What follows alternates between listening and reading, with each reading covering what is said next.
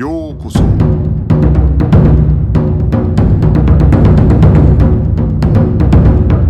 Eu sou o Gustavo e você está ouvindo o Budocast. Bem-vindos a mais um Budocast. No Budocast de hoje, quero falar com vocês um pouco sobre o que chamam hoje de Kanoryu Jiu-Jitsu.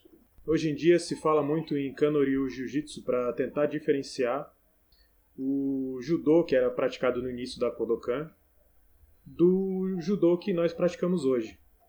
No entanto, o que eu quero chamar um pouco de atenção nesse episódio é para o fato de que, inicialmente, é, para Jigoro Kano, o judô já se chamava judô.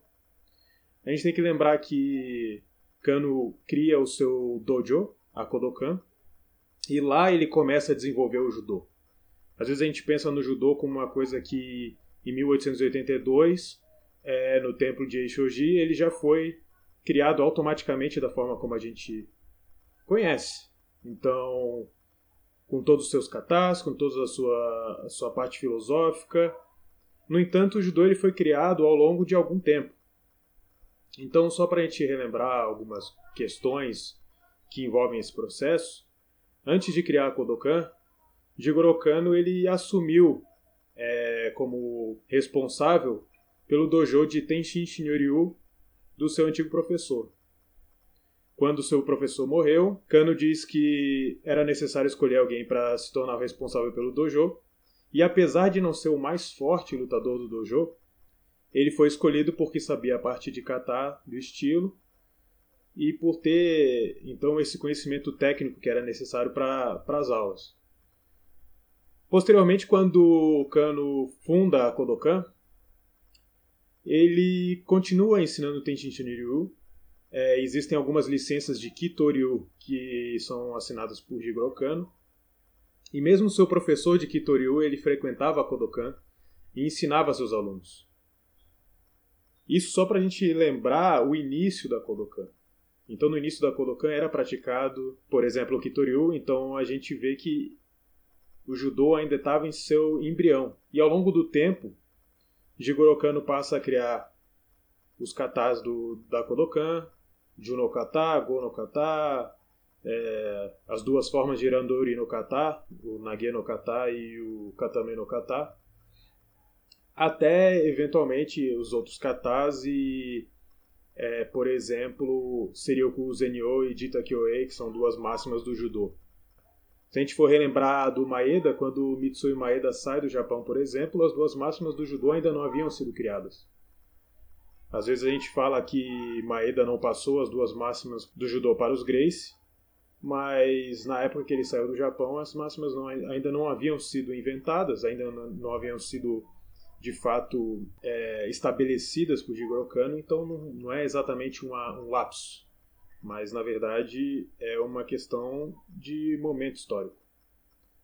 Pois bem, partindo daí, o importante é saber que quando o Jigoro Kano começa a desenvolver o judô, ele já tem a ideia de chamar o judô de judô. No entanto, se a gente for pensar bem pelo contexto da época, para as outras pessoas, Jigoro Kano estava inventando somente mais um estilo de jiu-jitsu. Pensa bem, Todos os estilos de jiu-jitsu chamavam estilos de jiu-jitsu, mudavam seus nomes. Alguns estilos, inclusive, já usavam a denominação judô. Então, quando Jigoro Kano chama a sua arte de judô Kodokan, a palavra judô já tinha sido usada antes para falar, para denominar outros estilos, que também eram estilos de jiu-jitsu. Então, utilizar jiu-jitsu ou judô para outras pessoas talvez não fosse tão importante apesar de que Jigoro Kano viu nessa ideia de usar o termo judô como uma forma de inovação naquilo que era ensinado até então. Ou seja, se para Jigoro Kano era muito óbvio que a sua arte se chamava judô, para as outras pessoas não era. Mesmo para aqueles que aprenderam com Jigoro Kano, mesmo esses às vezes usavam a terminologia Kano Ryu Jiu-Jitsu, ou seja, o estilo de jiu-jitsu de Kano. Para aqueles de hoje que utilizam esse termo para falar de um, um, judô mais embrionário, um judô mais antigo, né? Muitos provavelmente já conheceram o livro The Complete Kano Jiu-Jitsu, que foi escrito pelo Ivy Hancock e pelo Katsumi Higashi. Muita gente já deve ter visto esse livro e talvez pense que esse livro de fato mostre as diferenças do judô daquela época para o judô de hoje. A versão alemã desse livro, ela era usada pela polícia da Alemanha. Era como se fosse o, o livro principal para falar sobre o judô na polícia alemã. E a introdução desse livro, é, quem, quem, quem fez a introdução alemã desse livro era um médico que viveu no Japão por muitos anos e que foi professor na universidade onde estudou Jigoro Kano. Quando o Jigoro Kano vai à Alemanha e mostram para ele esse livro, que tem inclusive a foto dele na, é, no início do livro, ele diz não, não conhecer o livro, não, não, não, não saber quem, quem o fez, não conhecer e tal.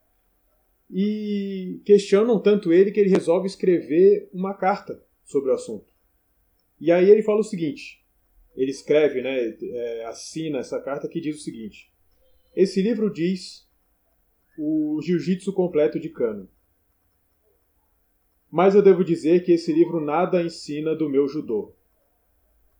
Esse livro explica, de uma forma, os ensinamentos de uma escola de jiu-jitsu ensinada nos tempos feudais do Japão, que estão hoje obliteradas no Japão, Jigoro Kano. Então, na verdade, Kano reconhece ali técnicas de estilos antigos de jiu-jitsu. Hoje, para a gente, é muito difícil dizer de onde vem cada uma das técnicas do livro. Afinal de contas, é, os próprios autores não definiram, de fato, de onde vem, já que eles dizem que vem de Jigoro Kano. No entanto, Jigoro Kano diz que aquele livro nada tem a ver com o seu judô. Então você pode me perguntar: você está querendo dizer que nada que tem ali naquele livro tem relação com o judô daquela época? Ou estava presente no judô daquela época? Na verdade, não.